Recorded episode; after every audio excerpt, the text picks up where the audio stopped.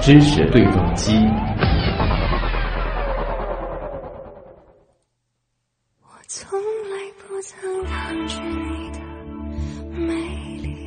大家现在听到的这首《矜持》，来自大家很熟悉的一位已故女歌手姚贝娜。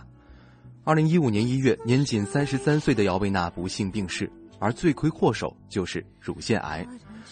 除了姚贝娜，我们熟知的女星奥黛丽·赫本、林黛玉的扮演者陈晓旭、歌手蔡琴等等，都饱受乳腺癌的折磨，甚至是被夺去生命。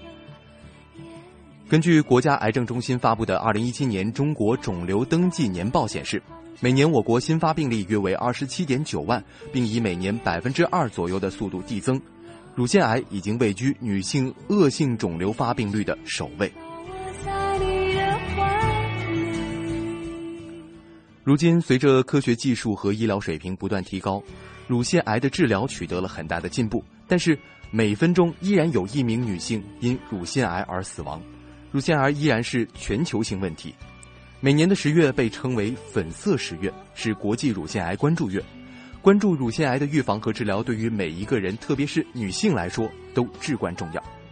今天的节目当中，我们就邀请医生来跟我们共同关注。我们要连线的是瑞金医院乳腺外科朱思琪医生。朱医生你好，主持人好，嗯，大家好，我是来自上海交通大学医学院附属瑞金医院乳腺疾病诊治中心的朱思琪医生。那么今天呢，很高兴能够做客我们新闻实验室，嗯，和大家一起来聊一聊我们乳腺疾病的话题。嗯，那呃，朱医生说到这个乳腺癌啊，我们通常会认为是女性才会得的疾病，但其实乳腺是男性也有的。那么男性有得乳腺癌的这个风险吗？啊，正如您所说的，事实上呢，男性也是有乳腺组织的，虽然比较少，但是依然是存在的。因此，男性也是有乳腺疾病的。那它包括男性乳房发育、乳腺脓肿、乳腺的转移性的癌、男性乳腺癌等等。有时呢，与男性的其他身体器官的疾病有关联；有时呢，可以由药物引起。因此呢，应该对它有一个足够的认识。那我们说到男性乳腺癌，男性乳腺癌呢，大约占所有乳腺癌的百分之零点五到百分之一，中位年龄呢，相对较女性要更晚。它目前的发病因素呢，尚不是完全的明确，但是可能跟遗传的基因突变或者既往的放疗史、睾丸功能异常、肥胖和嗜酒等不良的生活因素有关系。嗯，那男性乳腺癌呢，它的一个具体临床表现与女性是比较相近的，都是以无痛性的肿块作为最常见的首发表现。由于乳腺的组织比较少，所以说男性乳腺癌可能早期就会出现一个乳头乳晕的受累。在治疗方面呢，男性乳腺癌也是以手术治疗为主，术后的辅助治疗呢，与女性的乳腺癌的治疗方案是比较一样的。相同分期的男性乳腺癌的患者愈后啊，与女性也没有显著的差异。这就是我们说到男性乳腺癌的问题。嗯，那哪一部分人群可能是乳腺癌的高危人群呢？啊，是这样。呃，我在平时的工作过程当中，包括听众，大部分的听众可能都会有这样的疑问：既然我们说日常说乳乳腺癌的发病率在逐渐的升高，那么究竟哪些人是我们乳腺癌的高危人群呢？也就是换句话说，哪些妇女比普通人更容易患乳腺癌？那有关乳腺癌的病因，虽然国内国外的学者在流行病学和实验室研究方面取得了非常多的进展，但到目前尚不明确。乳腺癌是一种多因素在一定条件下综合作用的结果。目前呢，我们认为以下的几条标准可以用作参考。首先，第一条就是有乳腺癌家族史，例如直系亲属中有一人以上患过乳腺癌的，那么本人患乳腺癌的可能性比较大。嗯。那第二条呢是月经初潮年龄比较早，在十二岁之前，或者说停经年龄在五十五岁之后的妇女，她罹患乳腺癌的风险比较大。嗯。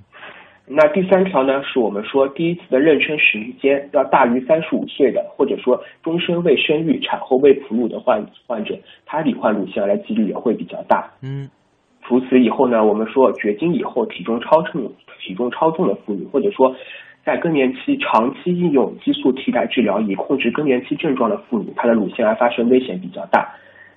此外呢，还有就是接受一些放射性的工作，或者频繁的接受放射线检查，或者曾经得过慢性乳腺疾病，例如一些乳腺的良性疾病或者不典型增生的妇女，她的乳腺癌的发病风险也比普通人要更高。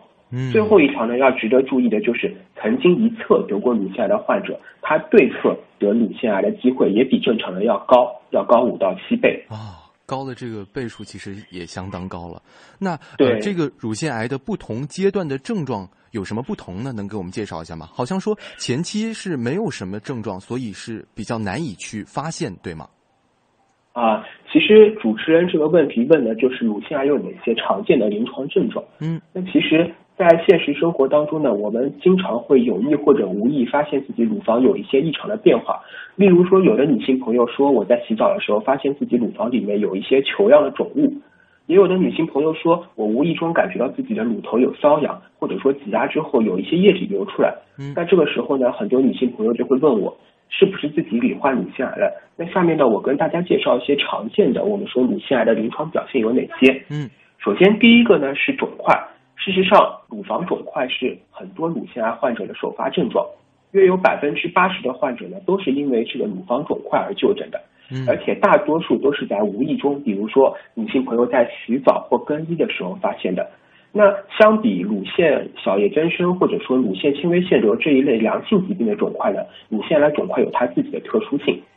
它呢多表现为一个无痛性、单侧单发，并且进行性增大的一个肿块。嗯通常呢，这些肿块的质地呢比较硬，表面不规则，与周围的组织呢分界不清楚，在乳房内呢不容易被推动。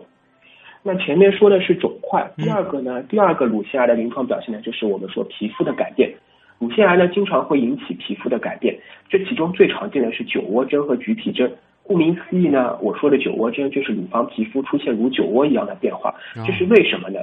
就是因为乳房内呢有一种乳房旋韧带，我们叫库克斯韧带。那么当肿瘤侵犯到这些韧带的时候呢，会使这种韧带变短，牵拉乳房的皮肤形成凹陷，就形成了我们所谓的酒窝针了。嗯那同时呢，我们也知道，乳房的皮肤下呢有很多淋巴管，随着乳腺的发展呢，癌细胞可能会阻塞这些淋巴管，使淋巴管内的回流受阻。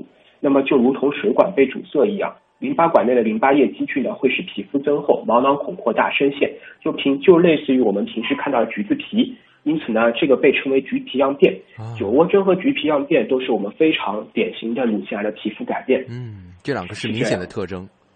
对，那么再之后呢，就是我们说的乳头乳晕区的一个改变。我们说临近乳头乳晕或者侵犯到乳头乳晕下区的一些乳腺癌的病灶呢，乳腺的纤维组织和导管系统可能会因为肿瘤的侵犯变缩短，牵拉乳头，患者呢可能就会出现乳头的偏向回缩甚至凹陷，双侧乳头出现一个不对称的现象。对，这是乳头乳晕的一个改变。嗯，这是第那么三个特征。对，那除此以外，还有一个比较特殊的乳腺癌，我们叫乳头湿疹样乳腺癌嗯。它呢经常会表现为乳头的瘙痒、灼烧感，随着病情的变化，甚至可能会出现乳头乳晕的皮肤粗糙、糜烂如湿疹。那这一类乳腺癌呢，很多患者很容易被误认为是湿疹，从而延误了治疗。嗯那接下来还有一个常见的症状是乳头溢液，呃，首发为乳头溢液的患者约占乳腺癌患者比例大约百分之五，并且多见于导管导管内癌、乳头状癌等。那乳腺癌患者乳头溢液呢，可以成为血性、浆液性或者水样嗯，但是还是以血性溢液多见。当然，不是说所有的血性溢液一定就是乳腺癌。啊最后一条呢，就是我们说的腋窝淋巴结肿大了。那乳腺的大部分淋巴回流都是回流至腋窝淋巴结，因此呢，乳腺癌炎淋巴管转移可以引起腋窝淋巴结的肿大。因此呢，对于原因不明的腋窝淋巴结肿大的患者呢，我们需要及时的去就诊，接受一个必要的系统性检查，明确具体的疾病性质，从而进行有效的诊断和治疗。以上呢，就是我们说常见的乳腺癌的它的一个临床症状。嗯，那它其实和其他的恶性肿瘤相比，乳腺癌其实治疗效果是相对比较好，而且不容易复发的。如果说能做到早发现、早治疗的话，其实治愈率还是相对比较高的。那目前我们对于乳腺癌的这个筛查有哪些方式呢？朱医生？啊，主持人好。那么，其实主持人前面说到一点，相对于其他的恶性肿瘤，乳腺癌的预后相对来说是比较好的，的确是这个样子。那在我工作我所工作的瑞金医院乳腺疾病诊治中心呢，我们从零九年到一六年之间，精准的六千多例乳腺癌患者，我们进行了随访。随访的结果显示，五年的患者的总生存率在百分之九十三，这个结果还是非常好的。嗯，那么我们平时对于乳腺癌筛查有哪些方法呢？以下我做一个简单的介绍。嗯，首先第一个呢是我们说的乳腺 X 线射片，也就是我们平时俗称的钼靶。嗯，那钼靶呢主要是用于乳腺癌的筛查和早期诊断，是乳腺疾病最基本和最首选的检查方式，尤其是对于那些以钙化灶为主要表现乳腺疾病方面具有明显的优势。也是至今为止被唯一证实可以降低乳腺癌死亡率的检查方法。事实上呢，世界卫生组织和美国癌症协会都是建议，对于正常的女性四十岁以上，每年需要做一次钼靶检查。哦，对。但是呢，虽然乳腺的 X 线检查呢是主要的诊断方法，但是它也存在一定的局限性。有些女性呢，她不适合做这一项检查，例如年轻未婚的或者怀孕或哺乳的患者，因为放射性的原因，她不适合做钼靶的检查。除此以外呢，有些患者因为进行了整容手术，她的乳房内放置了乳房假体，那么她也不适合进行一个乳腺钼靶的检查。嗯，此外呢，还有一个致密型的乳房，因为它的乳房密度相对来说更高，会导致乳腺 X 线检查的潜像效果不佳，因此它也不适合乳腺 X 线的检查。嗯，那么这样呢，就会说到我们接下来谈到了另外两个检查方式，它是乳腺 X 线检查的有效补充。嗯，首先一个是乳腺的超声检查。乳腺超声呢，它适用于任何人群的任何人群的乳腺检查，尤其是对于那些不能进行乳腺 X 线检查和磁共振检查的患者，例如心脏有起搏器的或者妊娠期的患者。嗯，那么乳腺超声呢，可以显示出乳腺的肿块及其周围的血管情况，并且可以根据病灶的形态、血流以及一个脉冲多普勒的频谱分析，判断乳腺病灶的性质，有效的鉴别乳腺良恶性的病变，并且呢，超声有它的优势。超声检查没有损害，可以反复的应用，所以在临床上容易被广大的患者所接受。嗯，那另一个呢，是我们说的乳腺磁共振检查，也就是平时说的 MRI。那乳腺磁共振检查呢，具有软组织分辨率高、多方位成像、无电离辐射等优点。乳腺磁共振检查呢，对于致密性的乳腺病灶的观察，以及乳腺癌保乳术后局部复发的观察。或者说乳房内有假体之后，乳腺组织的病灶的观察，都是要优于其他方法的。那除此以外，还有一个最后一个检查方式是我们说的纤维乳管镜。嗯，那其实纤维乳管镜是一个什么呢？纤维乳管镜是通过将管道的纤维镜插入乳腺的导管内，直接的可以观察乳腺导管内有无肿瘤、炎症、扩张等改变。这个对于那些自发性的血性或者浆液性的乳头溢液，乳管镜检查是非常适合的。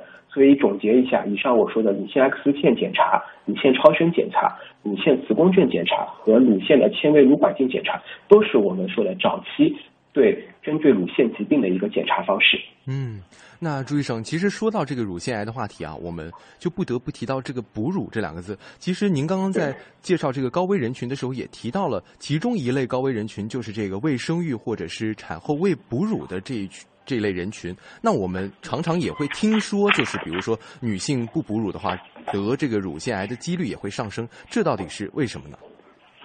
呃，其实这个问题经常会被问题，嗯，呃，患者经常会问，我没有生育或者少生育，会不会增加乳腺癌发病率？或者说我产后不哺乳，会不会增加乳腺癌发病率呢？嗯，目前的研究结果公认的，终身未育的女性较生育过的女性。她乳腺癌的发病风险是明显增高的，而且这一风险在四十到四十五岁是最为明显的。同时呢，女性的生产次数越多，乳腺癌的发病风险越低。首次生育后每生育一次，其终身罹患乳腺癌的风险也会随之降低，并且呢，生育的间隔时间越短，乳腺癌的罹患风险越低。所以说，少生育的确是会增加乳腺癌发病率。而另一个问题就是产后的哺乳会不会降低乳腺癌发生呢？那事实上，关于这个问题，早在二十世纪的二十年代，我们就已经发现产后哺乳可能会降低乳腺癌的发生。嗯，那原因呢？大家有各种各样的推测。可能会认为哺乳可以导致乳腺癌上皮进一步向正向分化，产后哺乳呢可以推迟月经周期的恢复，从而降低乳腺癌发生风险。目前呢有一项涵盖了三十个国家大型临床研究显示，母乳喂养十二个月以后可以降低约百分之四的乳腺癌风险。嗯，那如果说非常不幸检查出乳腺癌的话，我们目前医疗手段治疗的方法有哪些呢？啊。事实上，对于乳腺癌治疗呢，我们已经从传统的局部治疗走向了循证医学的治疗，并且目前呢正在进入以基因检测为个体化治疗基础的精准医学时代。所以说，目前的乳腺癌治疗手段主要包括以下几个方面。首先，第一点是手术治疗。那么，随着乳腺癌是一种全身性疾病的提出呢，目前乳腺癌的手术范围是越来越小的。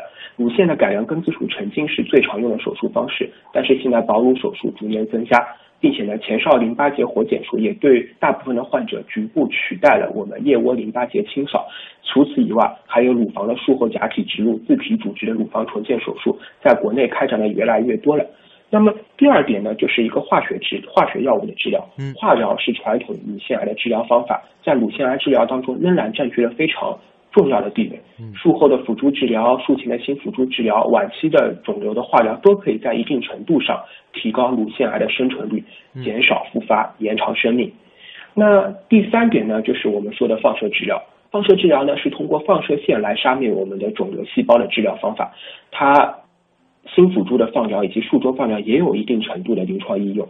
那第四点呢，就是我们说的内分泌治疗。因为乳腺癌中约有百分之六十到百分之七十的癌细胞会表达雌激素受体或者孕激素受体，这些呢被称为激素依赖性的肿瘤。这部分患者对于内分泌治疗是有效的。嗯，所以说内分泌治疗呢，对于这部分激素受体阳性的患者的治疗当中占据了非常重要的作用。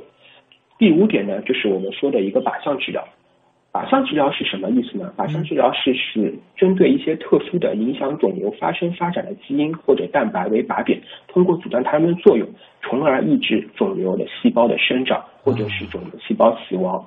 对，嗯。那么对于乳腺癌而言呢，靶向治疗针对性更强。目前呢，以抗 HER2 治疗的曲妥珠单抗应用的是最多的。嗯。其他的靶向药物还有例如帕妥珠单抗、拉帕替尼、T-DM1 等，也取得了一些很好的疗效。此外，还有多种新的靶向药物正在不断的经过临床试验走向临床应用。除此以外呢，还有我们平常说的中医中药的治疗、心理治疗、康复治疗等等，这些呢都可以加快患者的康复。除此以外，家庭社会对于我们乳腺癌患者的关爱也是极其重要的，能够改善乳腺癌患者的一个预后。嗯，的确啊，心理的关怀其实也是非常重要的。那我们说完这个治疗的方法，我们再来说说这个乳腺癌的预防。它和我们的生活方式有着相当密切的一个关系。可以说，有大调查称啊，这个肥胖是公认的增加乳腺癌风险。还有专家就提出，乳腺癌扩散的罪魁祸首是高胆固醇，这是什么原因呢？那么，其实主持人问的这个问题非常好。我们在日常的临床工作当中呢，经常会有患者朋友来问我们。饮食习惯是否在乳腺癌的发病过程当中有一定的作用？嗯，那在问的最多的就是肥胖与高脂饮食与乳腺癌是否相关？嗯，在这个问题上，人们做过许多的假设，其中最有影响力的就是高脂饮食会增加乳腺癌危危险性。之所以会提出这么一个假设，是因为在一些脂肪摄入量。较少的国家，我们观察到它的乳腺癌发病率也相对来说较低。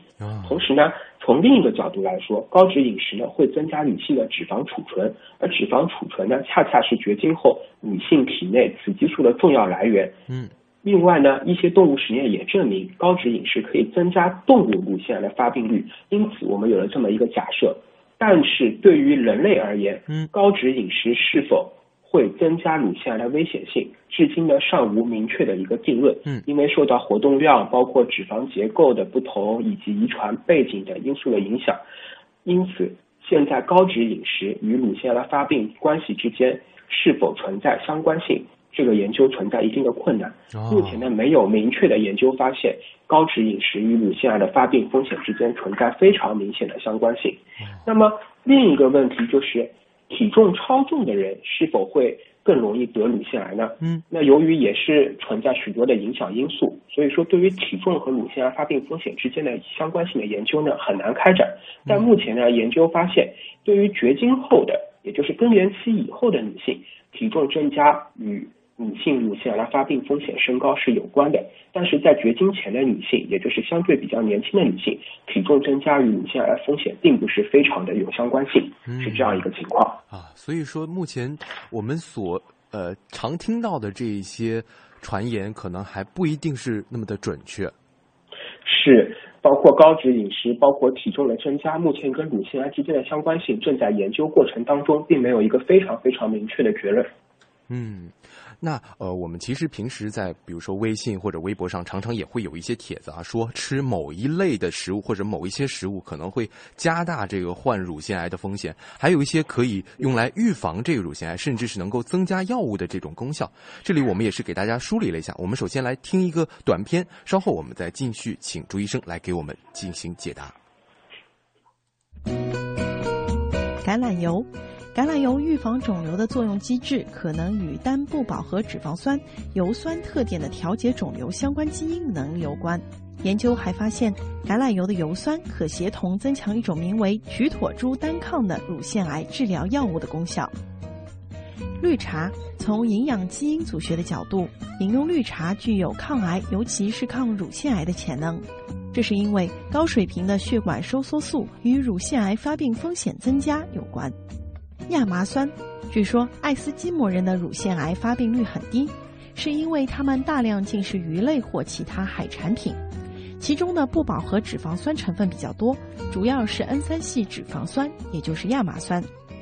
亚麻酸还以甘油酯的形式存在于深绿色的植物中，常见于月见草、黑加仑子、松子油等。它可以抑制一种癌基因，这种基因几乎与百分之三十的乳腺癌有关。咖啡，在咖啡与乳腺癌的观察性研究中，我们发现慢速代谢与乳腺癌低风险相关。其中，咖啡因是咖啡中的关键保护性成分。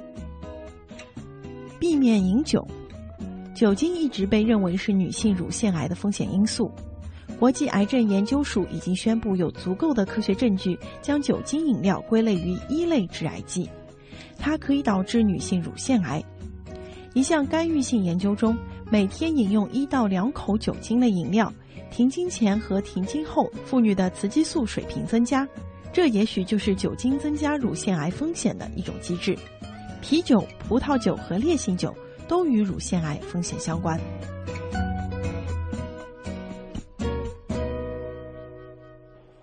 啊，听完短片的介绍，我们再继续来连线朱思吉医生，朱医生。呃，主持人好。嗯，那呃，刚刚短片当中介绍到了一些食物，这些食物对于呃乳腺癌的这个影响，在临床上面是这样，确实是有一定功效的吗？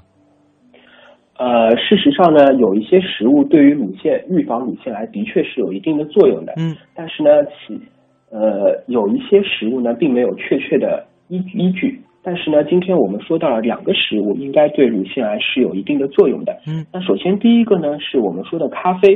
事实上呢，咖啡是一个非常矛盾的食物。嗯，因为对于很多乳腺良性疾病的症状，如乳房疼痛，当患者在停止摄入咖啡因之后呢，乳房疼痛会得到一定的改善。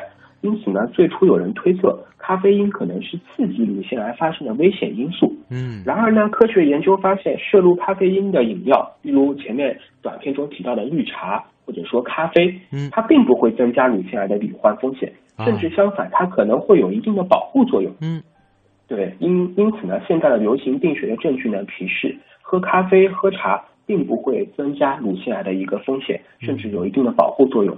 那么第二个呢，是前面短片没有提到的，但是事实在临床过程当中经常会被人提及的，就是我们说的吃豆制品与乳腺癌是否会相关，也就是我们平时说的豆浆和豆腐。那为什么会有这个问题呢？是因为豆浆和豆腐这一类豆制品当中呢，含有少量的植物雌激素，嗯，它的主要成分是大豆异黄酮，这是一种具有弱雌激素作用的化合物。与人体生理学上分泌的雌激素相比呢，这些植物雌激素具有类似的一个分子结构。那么，豆类产品对于乳腺癌的保护作用呢，目前逐步受到人类人们的一个关注。因为在亚洲的乳腺癌低发国家，例如中国和日本，它的豆类产品的销量都相对来说较高。嗯，那么实验显示呢，植物雌激素可能会通过一个双向调节的机制，对于乳腺起到一个保护作用。因此呢，我们说我们平时关心的咖啡或者豆浆这一类呢，对乳腺都是有一个保护保护作用的。嗯，对。那对于女性来说，如果说想要去入预防这个乳腺的疾病，在生活习惯上可能有哪些需要特别去注意的？能不能给我们简单的去介绍一下，朱医生？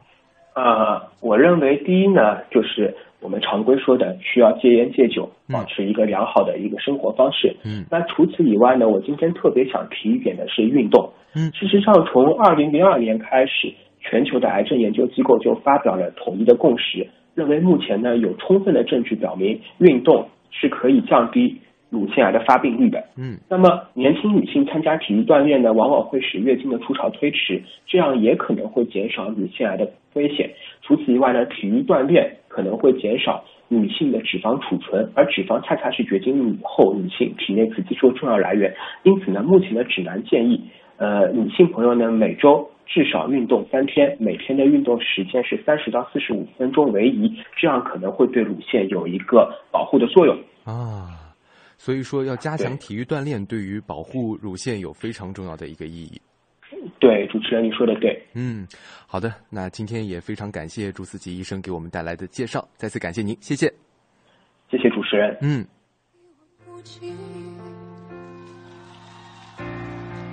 看不见终点在哪里，深邃又细。我的心，